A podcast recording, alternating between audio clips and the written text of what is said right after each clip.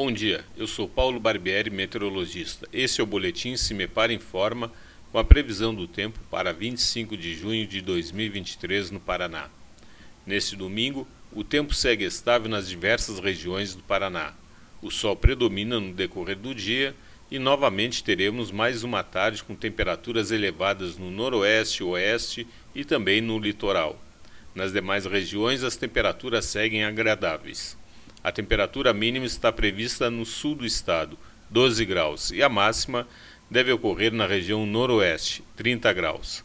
No site do CIMEPAR, você encontra a previsão do tempo detalhada para cada município e região nos próximos 15 dias. cimepar.br. CIMEPAR Tecnologia e Informações Ambientais.